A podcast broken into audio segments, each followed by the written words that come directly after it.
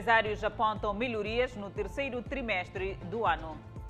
Moçambique quer melhorar a contratação de mão de obra estrangeira. Trânsito condicionado por um ano na circular de Maputo. Trabalhadores matam patroa na Matola.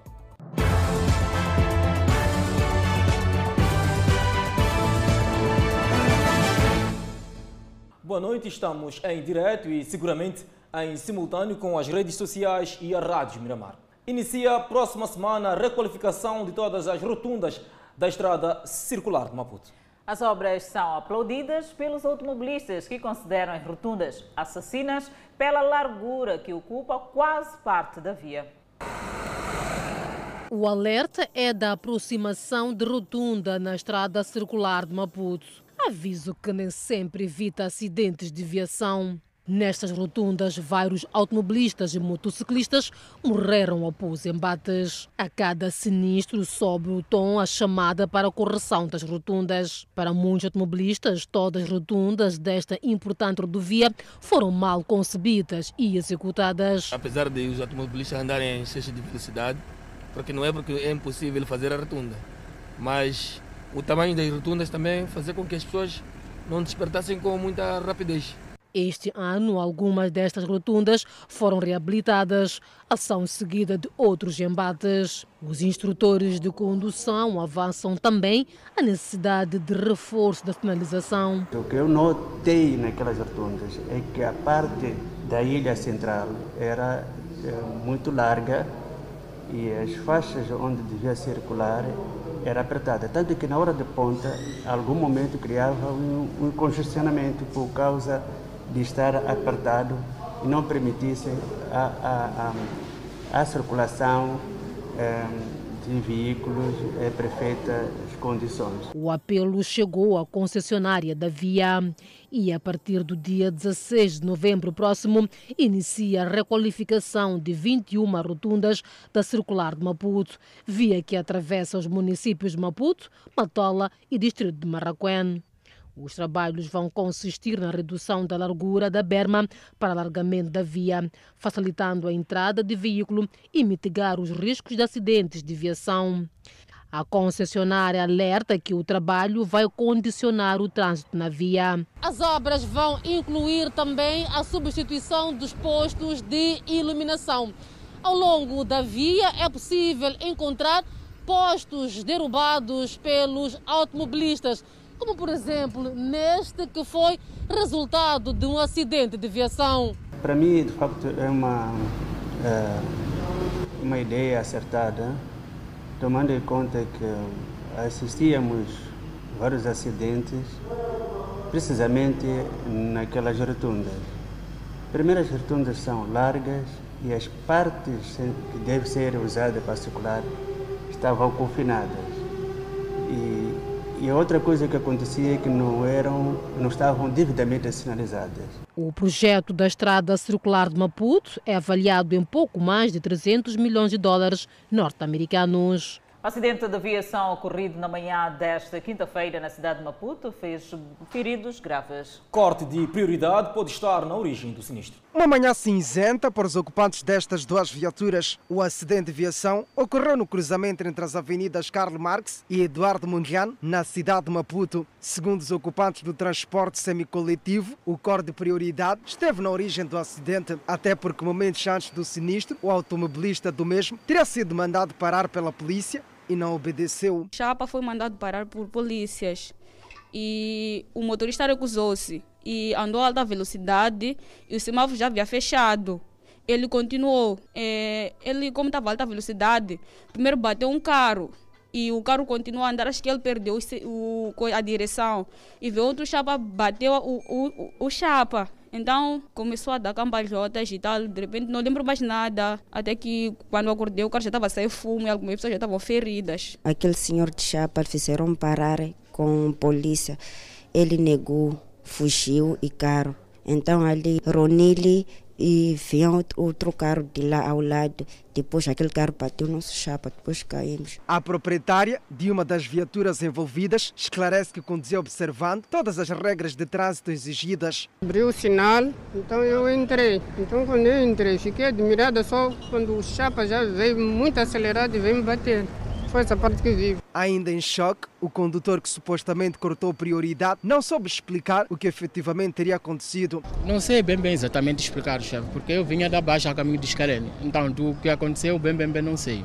É, o carro não estava cheio, acho que estava por aí oito pessoas. Por volta das 6h30, é, aqui no cruzamento entre a, Eduardo Mondlane, a Avenida Eduardo Mondlane e Carmax, ocorreu um acidente do tipo eh, choque entre carros, eh, envolvendo um auto pesado de passageiros e um ligeiro. As vítimas deste acidente, algumas em estado grave, terão sido levadas até o Hospital Central de Maputo, onde beneficiam-se de cuidados médicos. Recebemos 12 pacientes que foram vítimas de acidente de viação eh, do tipo colisão entre duas viaturas.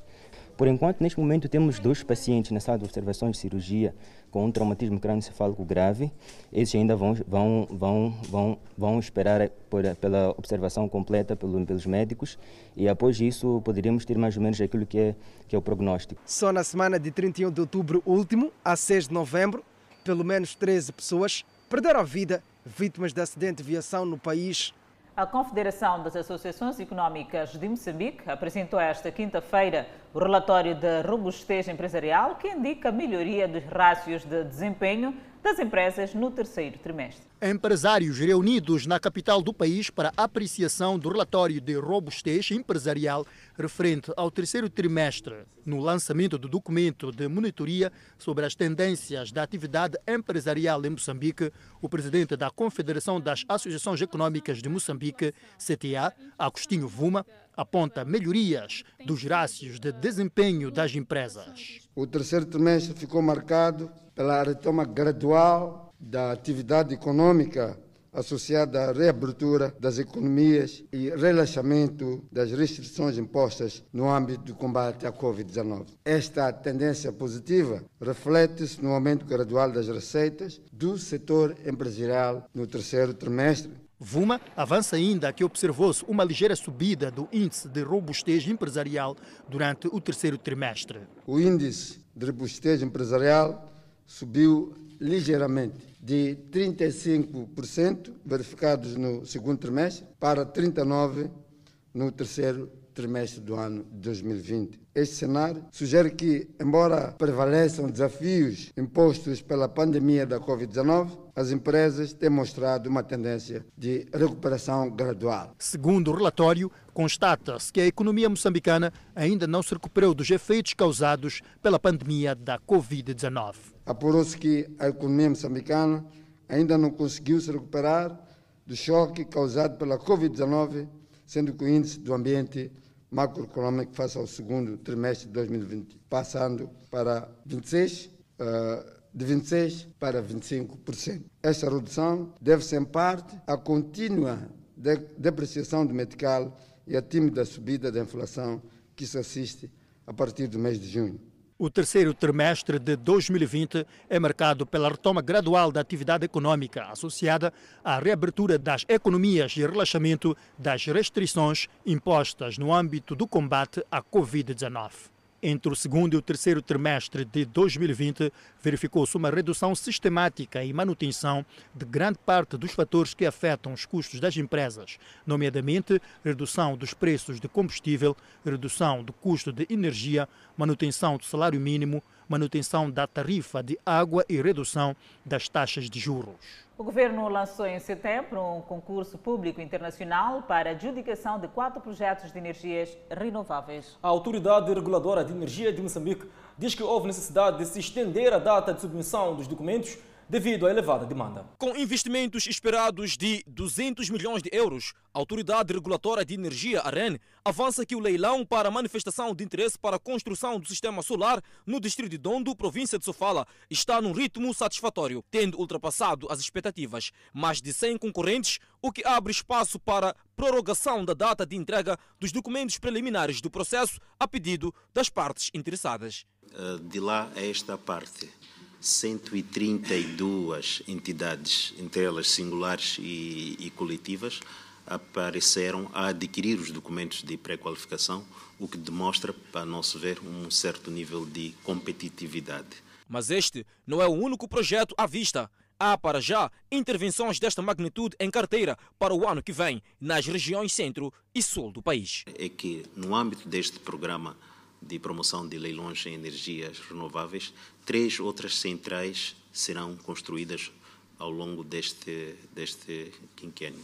Isto estamos a nos referir a uma central na província de Niassa, que é de ser central solar, uma central na província de Tete, também será uma central solar, e a última será uma central na província de Inhambane, que é de ser uma central eólica.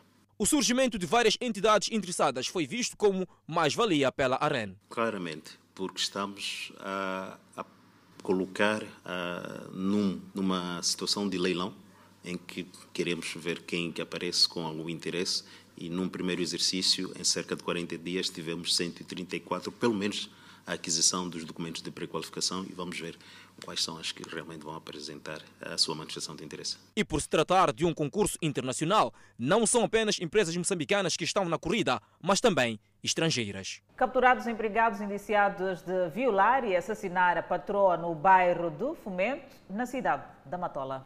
Adelaide Isabel, depois do crime, os indiciados teriam repartido os bens, incluindo quintas e cartões do banco. Um crime bárbaro que teve como vítima a empresária Nazira Farouk, de 59 anos. A mulher teria sido violada e assassinada pelos seus trabalhadores no passado mês de outubro na sua própria casa. Simon teria sido uma das pessoas envolvidas na contratação de Carmo, um dos comparsas. O objetivo? Apoderar-se dos bens da empresária. Isso aqui, eu estou me suspeitar que eu assassinei com ele. Não foi, nem, nem não sei de nada. Isso não sei de nada. Só por o mal dele que ele fez. Está me culpar que eu fiz. Nem, desde que eu lhe fui entregar na senhora, nunca pisei. Carmo esteve menos de um mês na casa. Confessa ter catanado a patroa depois da violação sexual. Ele sai de lá onde ele estava, vem para onde? Para lá, para cá. E havia uma bebida, bebemos bebida, chegou aí, é, me diz o plano para poder a gente fazer. É para a gente assassinar a senhora, levarmos aqueles bens que tinham aí, telefone, um computador, laptop.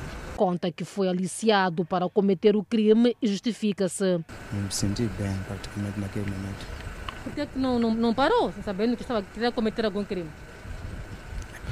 Não, não posso esclarecer tanto por causa de que é, se um diabo naquele momento te entra naquele momento, você esquece tudo de raciocinar o que isto estou a fazer é, ver, é, é, é, é, verdade ou não é verdade. O acusado de orquestrar o crime refuta. Nesses três que ele está a referir que eu tinha chegado lá em casa de, da senhora, se ainda estava empregado, se ainda estava empregado a trabalhar, porque era no, no, num sábado, ainda estava empregado como que eu cheguei ali sem me ver esta empregada, eu iria esconder, para ver que é a mamita que está a falar. Segundo o Serviço Nacional de Investigação Criminal, os dois indiciados teriam se distribuído os bens depois do assassinato. Só que um deles acabou fugindo depois que o crime foi descoberto, mas não por muito tempo, porque foi capturado pela polícia. Após ser descoberto o crime, Carmo teria fugido de volta à província de Inhambane, mas foi capturado pelo Serviço Nacional de Investigação Criminal da província. Ela tinha viajado para Choque, fizeram emboscada com o uso do, do, do, do, instrumento contundente, isto é, uma katana, e encapuçado o mais velho, assustou a senhora a sair do banho e puxaram a senhora para o quarto onde amarraram e violaram. Posto isto, o mais novo é que depois pega a katana e comete este, este crime macabro. O Cernic recuperou os bens entre quintas, cartões de banco, telemóveis e laptop. Importa destacar que a seleção nacional, os Mambas, perderam por quatro bolas a uma a sua congênere da, dos Camarões. Uma notícia que iremos acompanhar com mais detalhes mais à frente nesta edição do Fala Moçambique. Assalto numa residência na zona da Chamba, na cidade da Beira, resulta na morte de dois guardas, ferimentos graves a outros dois guardas, roubo de mais de 30 mil meticais e avultados danos na residência da vítima. Crime bárbaro que aconteceu na madrugada desta quinta-feira, quando este agente econômico de nacionalidade portuguesa acabava de chegar na sua residência junto da sua esposa. Os malfeitores, em número de oito, neutralizaram quatro dos cinco guardas da casa, tendo assassinado dois e ferido com gravidade outros dois. De seguida, os malfeitores arrombaram a porta da residência do agente econômico, partiram vidros de todas as janelas com o intuito de se introduzir no interior da casa, enquanto ameaçava o proprietário para que lhes desse valores monetários. E eles que estavam sempre a pedir, queremos dinheiro, queremos dinheiro, queremos dinheiro, destruíram a casa toda, partiram, partiram as janelas todas. Depois chegámos a uma hora que tivemos que dar, de dar o valor, não sei quanto é que foi, não posso precisar, pronto, mas trazíamos dinheiro da caixa do restaurante e só assim é que eles conseguiram ir embora depois de termos lhe dado o dinheiro. Porque o senhor teve que atirar de dentro para fora o dinheiro? Sim, eu tirei dentro da, da janela da casa de banho e mandei-os parar, disse parem então que eu vou-vos dar, que eu vou-vos dar dinheiro. João Carlos conta que assim que os malfeitores deixaram a sua casa, e foi quando notou que dois guardas estavam mortos e outros dois feridos. O quinto havia fugido no momento em que os quatro foram interceptados pelos malfeitores. Uma noite de terror, nunca, nunca tinha passado por isto e espero que seja, que seja da última vez, porque isto foi de terror. A minha filha pequenina tem um ano e meio a gritar, a minha esposa a gritar, eu em pânico, sem saber o que é que havia de fazer, porque não tínhamos ajuda de ninguém. E uma pessoa ainda chamou para os guardas, os guardas não sabíamos que eles, que eles já, já, tinham, já tinham perdido a vida. As comunidades residentes aqui em Chamba estão indignadas com o fato. Dizem que é difícil na calada da noite descansarem à vontade e pedem efetivamente o patrulhamento da Polícia da República de Moçambique. A gente tem que pôr cerola, tem que pôr, procurar vestidinho para a gente dormir à vontade. Que hora vamos se abraçar com, com os nossos maridos? Porque lá fora tem inimigo. Lá fora não sei o que, que, que. Lá fora tem homem katana. Que hora que vão ficar livre? Que situação que a gente está a passar esse? Ladrão tem seu lugar. Assassino tem seu lugar. É na cadeia no lugar dele. Esta mulher, que é cunhada de um dos guardas que perdeu a vida, não conseguia encontrar palavras para tamanha brutalidade protagonizada pelos malfeitores. É muito triste. Eu estou a chorar. Minha irmã ficou sozinha, sozinha mesmo com criança. Queremos justiça. A polícia foi mobilizada para o local e de imediato iniciaram trabalhos de investigação de modo a encontrar os presumíveis autores deste ato macabro. Residentes do bairro de Congolote, nas imediações da escola secundária Bonifácio Groveta, estão de costas voltadas com o mercado local. Uma nova lixeira emerge bem no coração de Congolote. Estamos a passar mal. Isso aqui é uma doença, porque praticamente lixo não, não, não, não, não, não deitam só nos contentores. Aqui está a virar lixeira.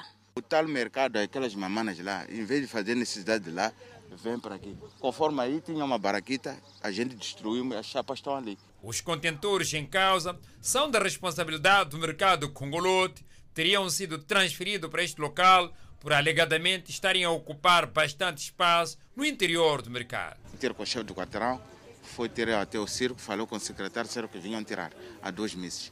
Vieram pôr o lixo aqui, todo o bairro aqui com carros, outros com chova, desde que tem chova receado, que vem pôr o lixo aqui. Aqueles contentores lá no fundo foram alocados nesta rua há três semanas e de lá para cá os resíduos sólidos vão engolindo a estrada e incomodando os vizinhos com um cheiro nauseabundo. Em casa está cheio de barata. Para eu comer, tenho que ver o prato se tem baratinhas ou não, não, não dá. Já terei, comprei três aqueles bedozinhos de bigão, mas não está a dar certo. Sem gravar entrevista, um membro da Comissão dos Vendedores do Mercado Congolote reconheceu que os mesmos pertencem ao mercado, entretanto foram transferidos porque dois chefes de quarteirão decidiram abrir uma mini empresa de recolha de lixo, o que levou os residentes a depositarem resíduos sólidos do bairro num mercado, enchendo o local de lixo e pondo em causa a saúde das pessoas. Diante de tanta confusão, atualmente não se sabe quem é responsável por gestão dos mesmos. O Instituto Nacional de Meteorologia prevê para amanhã a ocorrência de chuva moderada a forte, acompanhadas de trovoadas e ventos com rajada na região norte do país, concretamente nas províncias de Cabo Delgado, nos distritos de Namuno, Balama e Montepuez e província de Nampula, nos distritos de Mecubur, Lalaua, Ribau, Rapal, Muicat, Nacarroa e Irate, e na província de Niassa, nos distritos de Micula, Marupa, Nipep, Mavago, Majun, Moembe, Sanga, Chimbonila, Ngaúma e cidade de Lixinga. Continuamos a trazer a informação. O Ministério Público em Inhambane considera não haver indícios de corrupção na concessão de empresa de catering como gestora do Hotel Escola do Instituto Industrial e Comercial Eduardo Mondlane. Facto denunciado pelo Centro de Integridade Pública. Um estudo realizado pelo Centro de Integridade Pública, CIP, sobre a concessão do Hotel Escola do Instituto Industrial e Comercial Eduardo Mongene em Nhambane aponta para a falta de rigor na aplicação das regras de contratação pública por parte das autoridades ao concessionar este hotel para exploração a uma empresa que não participou do concurso público em detrimento da que teria ganho o mesmo. Nós sabemos que pelos documentos do concurso, que os outros concorrentes irão pagar mais. Um ia pagar 210 mil meticais por mês, outro ia pagar 150 mil meticais por mês, e este que foi concessionado agora, quanto é que vai pagar? Porque nós sabemos que vai pagar 90 eh, mil meticais. 90 mil meticais eh, para, para gerir um hotel escola com, com 25 quartos, salas de conferências e todo, todo, todo totalmente equipado é, parece um valor que, que não se explica, não se explica. Então também exigimos que o, o, o Ministério publique os dados da concessionária e, e, e, também que o Ministério Público, seja a nível local como a nível central, é, faça uma investigação para ver se não há aqui alguns elementos de corrupção. Por que essa mudança brusca? Carlos Tomo, magistrado do Ministério Público, afeto em Nhambane, considera não haver, em princípio, indícios de corrupção na adjudicação da empresa gestora do Hotel Escola em Nhambane. Porém, diz que vai se enterar melhor do caso nos próximos dias. Aqui não existe um contrato físico firmado, não foi submetido à nossa fiscalização. Então não temos elementos para nos pronunciarmos com profundidade sobre esta questão, pelo menos neste momento e aqui na jurisdição da província de Inhambane. O Centro de Integridade Pública recomenda ao governo para que haja concursos públicos na adjudicação de empreitadas do Estado, de modo a não desencorajar o empresariado local. Com esse tipo de concurso, com esse tipo de concessões, nós não sabemos se no próximo eh, concurso nós vamos concorrer ou não. efetivamente explicou-se porque numa província com centenas de distâncias turísticas de alta qualidade a nível eh, nacional e internacional, simplesmente concorreram duas empresas eh, porque eles não acreditam muito nos processos de contratação pública do Estado. E esse desfecho que temos aqui hoje mostra que efetivamente eh, o empresariado local não se sente motivado, não, não acredita nos processos como estão a ser feitos. Por isso, uma das recomendações é essa de se anular essa concessão que foi feita pelo Ministério a nível central, respeitar-se o concurso que foi lançado aqui localmente. Este empreendimento foi construído com base no Fundo do Apoio do Setor da Educação, denominado FASE, num financiamento externo proveniente dos parceiros de desenvolvimento. O secretário-geral da Frelimo, Roque Silva, instou os camaradas em Sofala a explicarem às comunidades que a solução do terrorismo em Cabo Delgado deve interessar a todos os moçambicanos. Roque Silva falava na tarde desta quinta-feira numa reunião que manteve com membros do Partido Frelimo em Sofala. O secretário-geral do Partido Frelimo afirmou que os moçambicanos devem continuar a condenar, repudiar e explicar ao mundo que é injusta a guerra que é nos imposta em Cabo Delgado. Temos que continuar a fazer isto. Explicar à sociedade que o problema da guerra em Cabo Delgado tem que interessar a todos a sua solução. Acabando com aqueles que param e falam mal daqueles nossos jovens que estão lá a fazer sacrifício defendendo este país. Dando moral a esses jovens nossos que estão espalhados aqui nessas matas de Sofala e Manica a defender o nosso povo. Mas que às vezes alguns segmentos da sociedade distraídos tiram mensagens que desencorajam, tiram mensagens que tentam denigrir a imagem desses nossos jovens. Roque Silva defendeu que enquanto o país enfrentar dificuldade num lado, por outros moçambicanos devem continuar a trabalhar de modo a promoverem o desenvolvimento. Enquanto por um lado fazemos isso, com esta outra mão, a enxada tem que continuar a cultivar. Enquanto fazemos isso, temos que ir treinando os jovens para conseguirem fazer alguma coisa. Para este quadro sénior do Partido Frelimo, Os moçambicanos devem juntar-se aos esforços do governo no alcance da paz efetiva. A paz é necessária, é condição fundamental. Temos que lutar para a consolidação da paz, apoiando a Câmara da Presidente, apoiando os esforços que está a fazer, mas encontrando caminhos para irmos produzindo. Esta medida combinada de combate aos males e, e, e, e, acelerar de desenvolvimento vão ajudar bastante ao cumprimento dos nossos compromissos culturais. Por fim, Roque Silva instou os membros da Ferlima em Sofala a trabalharem mais na prevenção da Covid-19. A Europa vive uma segunda onda do novo coronavírus. E em meio a uma possível vacina russa a caminho, os países europeus fazem de tudo para evitar a propagação da doença. Face à segunda onda da Covid-19, os governos europeus fazem de tudo para reverter o cenário e decretam uma segunda série de medidas para limitar os contactos sociais. Só na última semana houve registro de 280 mil casos diagnosticados por dia. Na França, o país afetado do continente europeu, 92% da capacidade das unidades de cuidados intensivos da região foi ocupada. As medidas de rastreio se intensificam para os residentes. Ah, euh, A primeira vez que tive que fazer o teste é porque havia sido diagnosticado um caso de Covid-19 no trabalho. Fui a quatro laboratórios diferentes e acabei num na cidade vizinha, Rosny, onde tive que esperar três horas para fazer o teste. Face a pressões semelhantes, os hospitais belgas e holandeses foram forçados a enviar alguns doentes graves para a Alemanha, que já na cifra diária eleva o total de infectados no país para mais de 400 mil. Para responder a essa segunda onda, a República Tcheca, por exemplo, encerrou escolas, teatros, cinemas, bares e restaurantes. O governo também limitou concentrações de pessoas a um máximo de seis.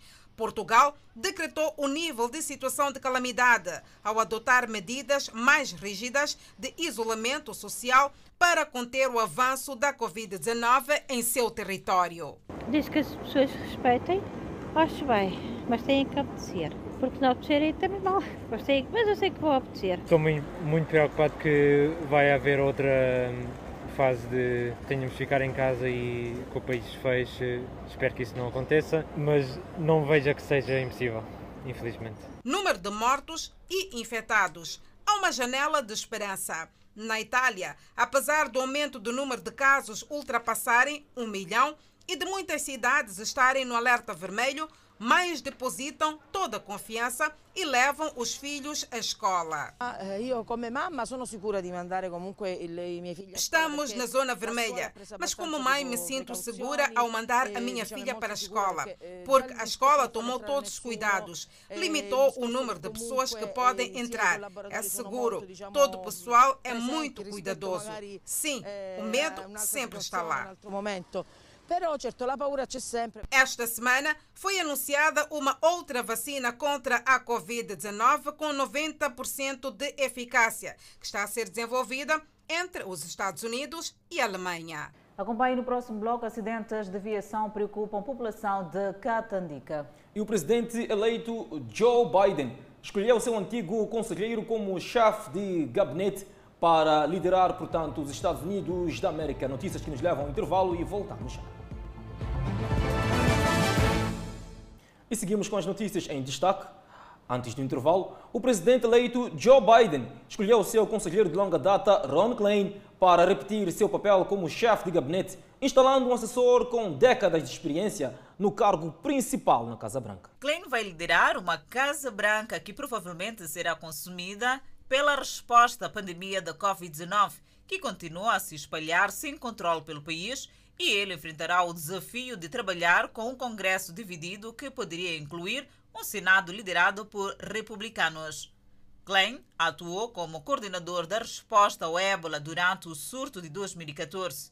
Em comunicado esta quarta-feira, Biden sugeriu que escolheu Klein para o cargo porque sua longa experiência em Washington o preparou para tais desafios.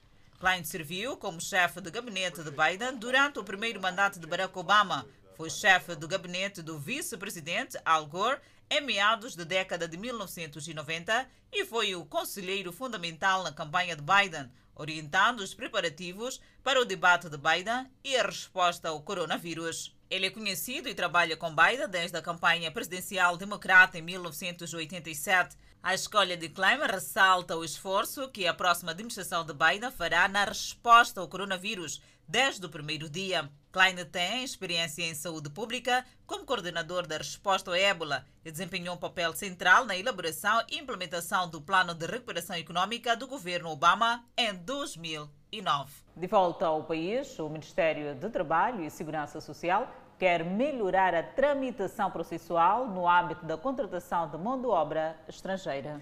Segundo o vice-ministro, o Pelouro pretende dinamizar ainda mais os procedimentos em estreita observância da lei vigente no país. Moçambique tem registrado avanços significativos em vários setores de atividade, crescimento que exige mão de obra qualificada. Para suprir essa déficit, a lei moçambicana abre espaço para a contratação de mão de obra estrangeira, contudo, o governo chama a atenção a estreita observância das regras na hora de apelar à mão de obra estrangeira. Caros colegas, caros participantes, estamos em sede de uma exceção ao nível da lei e não regra. Regra é que o emprego é para os nacionais. Eu penso que é um ponto de reflexão. O governo pretende, com este exercício, garantir a transferência eficaz de conhecimento aos moçambicanos, bem como o equilíbrio nas relações laborais entre moçambicanos e estrangeiros. Queremos desencorajar a prática de atos ilícitos. Por isso, recomendamos que observem o máximo possível a legislação, matérias das palestras sobre ética e deontologia profissional, porque só serão essas matérias que nos tirarão nas grelhas ou nos, nos, circuitos da polícia. Como resultado da dinâmica imprimida no Ministério de Trabalho e Segurança Social, recebeu 26.535 processos de pedido de emprego de cidadãos estrangeiros, tendo concedido vistos a 24.352 cidadãos estrangeiros. O encontro abordou ainda a questão da pandemia de Covid-19 entre os moçambicanos trabalhando na vizinha África do Sul, sobretudo os mineiros. Pandemia que se faz sentir na área laboral, também dentro do país. Um dos maiores constrangimentos da Covid-19 no setor de trabalho foi o adiamento da discussão em volta do salário mínimo. O vice-ministro diz que não há luz verde em relação a esta matéria. A Covid-19 impactou diretamente na economia, daí os principais atores na negociação dos salários mínimos, me refiro dos empregadores, trabalhadores e o próprio Estado, entenderam por bem suspender esta ação enquanto a economia vai mostrando sinais e a se retomar a discussão deste expediente. A reunião nacional da Direção de Trabalho Migratório realizou-se sob o lema Ministério de Trabalho e Segurança Social pela harmonização de procedimentos e celeridade na tramitação processual.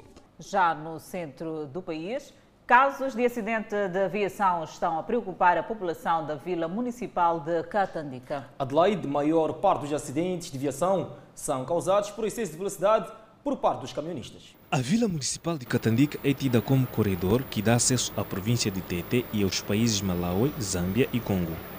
E por ser corredor, muitos caminhões usam a Estrada Nacional número 7 a alta velocidade, sem respeitar aos penhões, facto que causa muitos acidentes de aviação. O caminhão aqui anda muito mal, depois outros passam com velocidade. Os ambulantes são os mais alvos. Só este ano, dois já foram atropelados mortalmente aqui na Estrada Nacional número 7, na Vila Municipal de Catandica, distrito de Barue. Foi exatamente neste, neste local, a escassos perímetros mesmo, em que um vendedor ambulante, na, na tentativa de ganhar algum valor, algum capital econômico, uh, despistou-se e o carro bateu-lhe uh, pelo pelo retrovisor, né? Então ele caiu e pisou, e foi, foi pisado. Também tivemos um outro episódio de uma transportadora, não, não me importa aqui referir o nome, em que estava estacionado, do nada apareceu alguém à frente, né? Se ela, se ela perceber, e o, o automobilista reiniciou a marcha e uh, pisou-lhe, né? Uh, saiu, saiu, saiu morto, né? Jovenaldo Antônio pratica negócio nas proximidades da estrada e conta que já presenciou muitos casos de acidentes de viação. Para ele, a colocação de lombas pode reduzir atropelamentos. Vamos a falar perante os fertilines para reduzir a velocidade. Precisa que a Catandica, na estrada nacional, se as normas indicam que tem que ter romba, claro que tem que, tem que ter romba, para que eles não andem em alta velocidade para evitar os acidentes. E se as autoridades não intervirem no local, muitas pessoas correm riscos de serem atropelados. Já no norte do país, um suposto gatuno foi linchado no bairro de Muatala, na cidade de Nampula, depois de ter sido encontrado supostamente a tentar roubar residências daquele bairro. Alega-se de que o cidadão foi brutalmente espancado, supostamente por populares, depois de ter sido encontrado a tentar arrombar portas de uma das residências desta zona. Nós chegamos no nosso posto, saímos no terreno, recebemos a ligação. A gente que quem perdeu a vida no rio, no Ponte Mepelume. Os residentes contam que não é o primeiro indivíduo linchado nesta zona. Esse bairro está a acontecer muitos problemas. Até está a fazer quatro corpos sem vida nesta rua. Aqui está, né, o mês passado e esse mês ontem entrou outro, uma pessoa ontem, que acabou triste no hospital central. Hoje está a acontecer isso aqui. Até nós não sabemos como que está a acontecer, mas que aqui há muito marginal nesse bairro. É uma zona considerada perigosa para os moradores daqui, deste ponto onde nos encontramos. Sobretudo partindo da zona da subestação até ao primeiro controle daqui da cidade de Nampula, quando chega por volta, ou então quando chega às 19 horas, a situação de criminalidade aqui é tida como preocupante, porque a circulação de pessoas e bens é feita com muita dificuldade. Quem circula por aqui quase diariamente, a semelhança de Sérgio Antônio, que é comerciante, aponta que a falta de candeeiros de iluminação pública é um dos grandes problemas. Uma pessoa quando passa a noite, não sei, sai do mercado, sai de onde, sempre matam. Agora isso é muito sentimental para nós. É muito sentimental para nós. Não sei por causa de pôr mercado aí mesmo, cangala aí mesmo. Já não se sabe. Para o meu lado, passo de lá para 18 horas, uh, te termino por aí. Já não é para ali, não, não passo. Tenho medo dos criminosos daqui. Do mês passado a esta parte, foram registrados nove mortes, ainda sem esclarecimento, em diversos bairros da cidade de Nampula. Para ver e ouvir no próximo bloco, na, no extremo norte do país, mais uma história de um empregado que rouba o seu patrão. E Moçambique registrou mais 175 recuperados da Covid-19 nas últimas 24 horas. Notícias a acompanhar logo após o intervalo. Até já. De volta ao Fala Moçambique, olhamos a evolução da Covid-19 no país.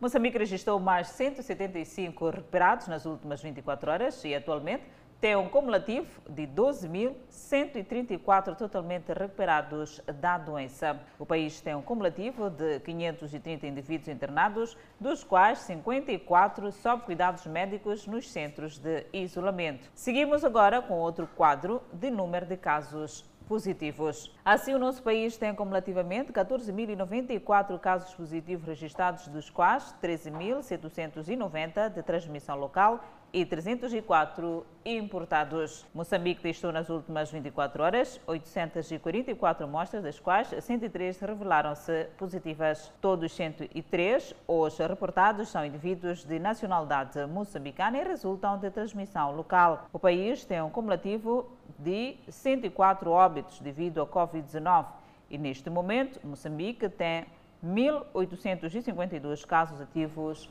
do novo coronavírus. Seguimos com mais notícias. Três indivíduos encontram-se detidos em Pemba, indiciados de protagonizar roubos em residências. Um dos supostos meliantes é empregado doméstico que decidiu furtar bens do seu patrão. É mais um grupo de malfeitores que tirava sono aos residentes de Pemba a ser posto fora de ação pela Polícia da República de Moçambique em Cabo Delgado.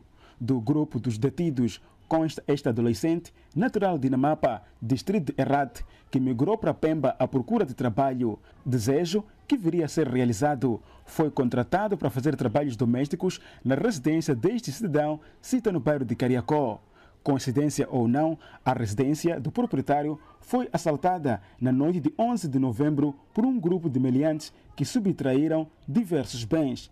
Enquanto o dono da residência procurava socorro com as autoridades, o empregado decidiu igualmente apoderar-se do que havia sido deixado pelos ladrões.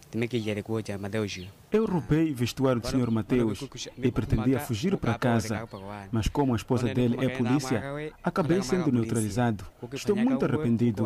A neutralização do jovem ocorreu numa altura em que procurou fugir da cidade em direção à terra natal, na companhia deste suposto comparsa. Ele é que pode declarar se ele estava justo, estava, estava, estava comigo. O proprietário da casa conta a sua versão dos fatos. Encontro o empregado, já arrumou minhas roupas, as minhas coisas também, pôs em fuga. Eu não dei tempo, pedi uma ajuda de uns amigos, me deram boleia. Dali eu disse, esse só pode, pode ir à estação, não foi nenhum sítio. Eu corri para a estação, corri para a estação. Dali, na verdade, encontrei ele enquanto eram 22 horas. Pedi socorro da autoridade, vieram me socorrer, levei o homem para o esquadro. Ainda esta quinta-feira, a polícia da República de Moçambique apresentou este suposto homem katana que teria sido surpreendido com os companheiros transportando eletrodomésticos, produtos de um assalto. Estou aqui porque epa, chamei a polícia indicando de que tem, tem ali a gente da, do coisa, tem ali a gente de katana, com plasmas na mão. A polícia tinha me atropelado a perguntar o documento. Eu disse não. Isso não constitui verdade. O que ele tentou fazer é confundir aquilo que era o trabalho policial, tentando despistar, porque olhando para a hora da ocorrência é, é, é do crime, e na maneira como ele foi interpelado, bem como ele já tem passagem pela, pelas nossas subunidades policiais e não há dúvida em relação ao seu envolvimento neste caso. Para além dos três elementos que neste momento encontram-se a ver, os, os quadradinhos aqui na segunda esquadra da Polícia da República de Moçambique, na cidade de Pemba, a polícia diz que neste momento está no encalço de outros integrantes do grupo que têm estado a terrorizar as residências durante o período noturno na cidade de Pemba. Olhamos a Covid em Portugal. Portugal registrou mais 78 mortes por novo coronavírus nas últimas 24 horas, tendo notificado no mesmo período mais 5.839 infectados pelo novo coronavírus. Os dados divulgados esta quinta-feira representam um aumento de 2,51% em relação aos óbitos e de 3,04% no que diz respeito aos infectados. Desde o início da pandemia, o país tem um cumulativo de mil, ou neste caso, 198.011 casos positivos de novo coronavírus e 3.181 óbitos. Já esta quarta-feira, Portugal registrou o maior número de sempre de óbitos relacionados com a doença, 82. Assim, com 78 mortos notificados desta quinta-feira, é o pior segundo dia desde o início da pandemia. O relatório indica que em 24 horas recuperaram 3.336 pessoas infectadas com o novo coronavírus em Portugal, sendo agora o total de 113.689. O número de casos ativos da doença é agora de 81.141, mais 2.425 face à véspera. De acordo com o boletim, estão internados com Covid 2.794 pessoas, mais 9 do que no dia anterior. Destas, 383 estão em unidades de cuidados intensivos, menos 8 do que quarta-feira. Por regiões, o Norte segue a tendência das últimas semanas ao registrar o maior número de novos casos, 3.567, e de mortes, 45. Segue-se Lisboa e Vale do Tejo, região onde foram notificados 1.345 infectados nas últimas 24 horas e 25 mortes relacionadas com o novo coronavírus. A região centro soma mais 749 casos positivos e 6 óbitos, o Algarve, 77 e nenhuma morte.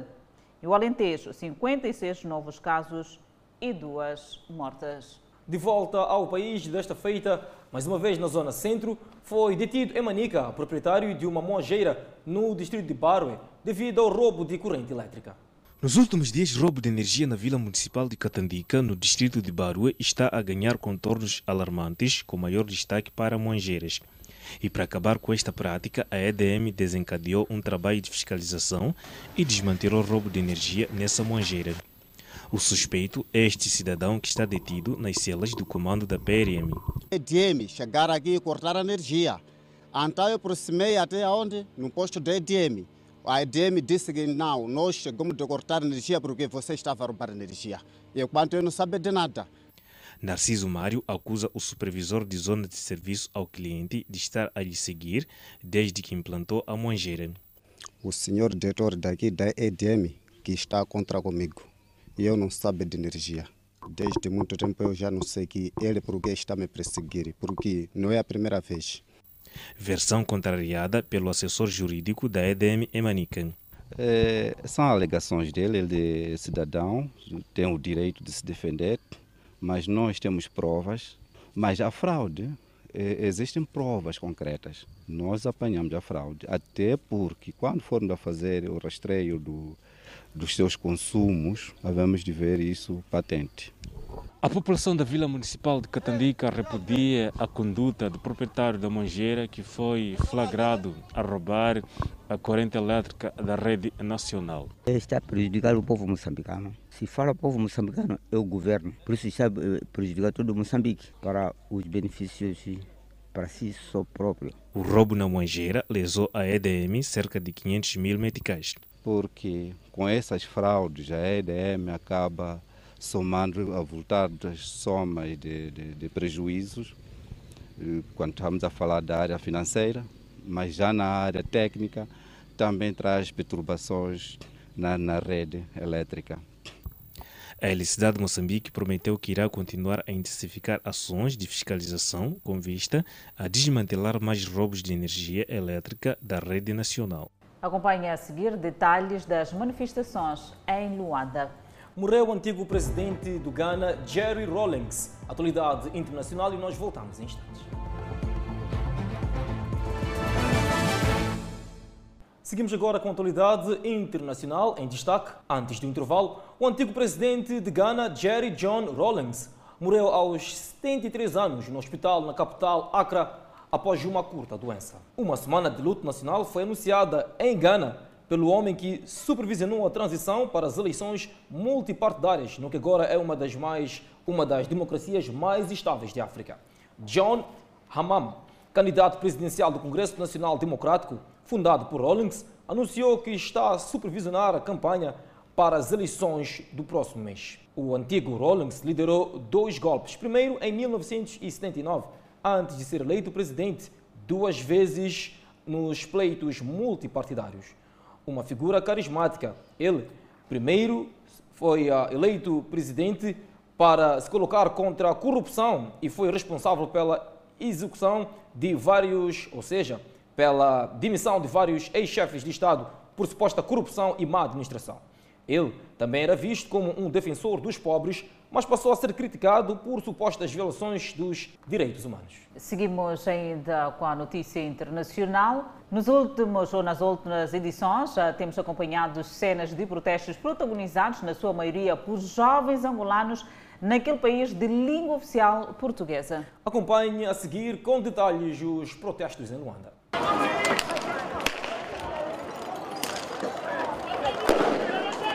Agitação em vários pontos de Luanda, no dia em que Angola comemora 45 anos de independência. Personalidades da sociedade civil e ativistas sociais voltaram a sair às ruas em atos de manifestações. Os protestos movidos pelo alto índice de desemprego, a subida do custo de vida e a falta de condições sociais não tiveram autorização das autoridades. Por isso, em vários pontos da cidade capital foram montadas barreiras policiais. A circulação rodoviária esteve bloqueada desde as primeiras horas. Os manifestantes que se concentraram na Avenida de Olinda Rodrigues tinham como objetivo chegar até ao Largo 1 de Maio, mas foram impedidos pelas forças da ordem. Quem circulava pela Avenida de Olinda Rodrigues era interpelado pela polícia e algumas vezes revistado. Muitos manifestantes não conseguiram chegar ao local de concentração, foram detidos logo a caminho. Quem chegou ao local de concentração foi recebido assim: gás lacrimogênio, disparos de bala de borracha e água. Vários manifestantes ficaram feridos e outros chegaram a desmaiar. Entre detenções e agressões, os manifestantes queixam-se da atuação da polícia. Dizem que pretendiam fazer uma manifestação pacífica. Nós não queremos violência, queremos nossos direitos. Ninguém está a fazer confusão aqui com ninguém. Nós estamos desempregados há bastante tempo. Eu já estou a caminho de cinco anos desempregado em casa. Nós temos que viver bem. Nós queremos mudança, nós só queremos mudança. Por que estão a dar tiros de borracha? Se nós simplesmente estamos a reivindicar um direito nosso. Entre os milhares de manifestantes, destaca-se esta jovem deficiente que participa pela primeira vez num ato do género e diz que veio lutar pelos seus direitos. Nós queremos melhores condições de vida. Por exemplo, eu passo muita dificuldade para conseguir apanhar táxi, para conseguir chegar à faculdade, principalmente quando as ruas chovem, é uma dificuldade grande para sair de casa. Enquanto isso, um tufão atingiu províncias do nordeste das Filipinas esta quarta-feira e fez uma vítima mortal e três desaparecidos. A região afetada ainda lutava para se recuperar da tempestade há uma semana. O tufão Vanco se intensificou com ventos sustentados de 140 km por hora e rejadas de até 195 km por hora ao se aproximar da ilha Polilo, na província de Quenzon, na quarta-feira. Quase 200 mil pessoas foram evacuadas para um local seguro da região, algumas delas à força, disseram as autoridades. Vídeo dramático da cidade de Mariquina, perto da capital Manila, mostra crianças a serem resgatadas de telhados. A Marinha, a Força Aérea e as forças do Exército permaneceram em alerta máximo desde o último tufão e novamente implantaram equipas de resposta a desastres em áreas de alto risco, antes do ataque. Autoridades de resposta e desastre relataram enchentes em 32 cidades próximas à costa nordeste do país e alguns deslizamentos de terra na região agrícola, onde disseram que um homem morreu e três outros estavam desaparecidos, sem fornecer detalhes imediatamente. Mais de 187 mil moradores fugiram para a segurança na quarta-feira, cerca de metade deles se abrigando principalmente em centros de evacuação administrados pelo governo, de acordo com o Escritório de Defesa Civil. As Filipinas são atingidas por cerca de 20 tufões e tempestades a cada ano. E foi ativado o toque de recolha noturno na Bósnia, uma medida aplicada com vista a conter a propagação do novo coronavírus. Ruas normalmente movimentadas da capital da Bósnia, Sarajevo, estavam vazias na noite de quarta-feira, depois que o toque de recolher contra o coronavírus entrou em vigor às 23 horas locais. Lojas, bares e restaurantes foram fechados enquanto a polícia patrulhava as ruas e verificavam os documentos de motoristas e transeuntes. Somente pessoas com autorização especial podem sair de casa entre 23 horas e 5 horas. O governo impôs o toque de recolher em resposta a uma escalada no número de casos de novo coronavírus. A polícia na capital peruana, Lima, na quarta-feira, impediu que os manifestantes chegassem à sede do governo enquanto protestavam contra o novo presidente do país, Manuel Merino. Merino foi empossado terça-feira depois que o Congresso votou para remover seu antecessor, Martin Vizcarra, como base em incapacidade moral. A expulsão de Vizcarra, um presidente popular que fazia campanha contra a corrupção, trouxe milhares de pessoas às ruas em protesto. A polícia sacou cacetetes contra alguns dos manifestantes, prendendo estudantes universitários que gritavam que um golpe havia ocorrido. Na manhã desta quarta-feira, o novo presidente do Conselho de Ministros, Anteros Flores Araújo, foi empossado. Flores Araújo era membro de um gabinete que renunciou em 2009 após protestos indígenas que deixaram 34 mortos. Enquanto isso, em meio aos protestos e à pandemia da Covid-19 em curso, o valor da moeda do Peru caiu para seu nível mais baixo em relação ao dólar em 18 anos. Convidamos a um breve intervalo, mas antes a previsão para as próximas 24 horas. Pemba, 32 de máxima, 24 de mínima. Lixinga, 25 de máxima, 16 de mínima. Nampula, 29 de máxima e 22 de mínima.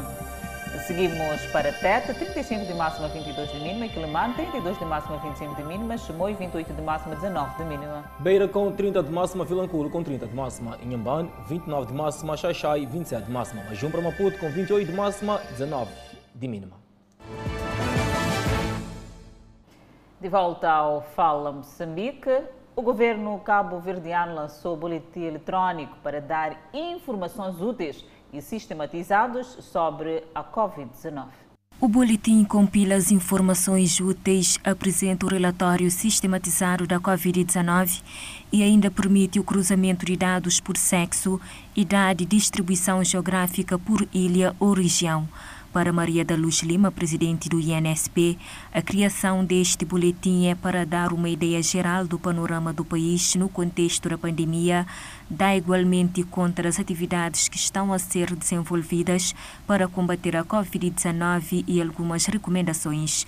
O Instituto Nacional de Saúde Pública, em conjunto com o Ministério do Turismo, está a trabalhar numa newsletter com informações da situação epidemiológica de Cabo Verde para que os turistas nacionais e estrangeiros possam ter uma ideia da evolução da pandemia e assim planificar as suas visitas para as ilhas com menos casos ou sem casos no momento. O boletim é eletrônico e, para maior facilidade de acesso no atual contexto, está disponível nas plataformas digitais do INSP e do Governo de Cabo Verde. Lançado no dia em que foi realizada a reunião dos ministros de saúde da CPLP sob o lema Covid-19 Construção de uma Resiliência Comunitária, a publicação do boletim pretende ainda ativar o Centro Nacional de Operações em Saúde Pública, conforme a deliberação do Comitê Multissetorial da Instância Nacional de Coordenação. O Fala Moçambique fica por aqui. Obrigada pela atenção dispensada. Pois Adelaide, numa noite em que a Seleção Nacional de Futebol, neste caso os Mambas, perderam diante da congênere dos Camarões por quatro bolas a uma. E pela atenção dispensada, grato coração.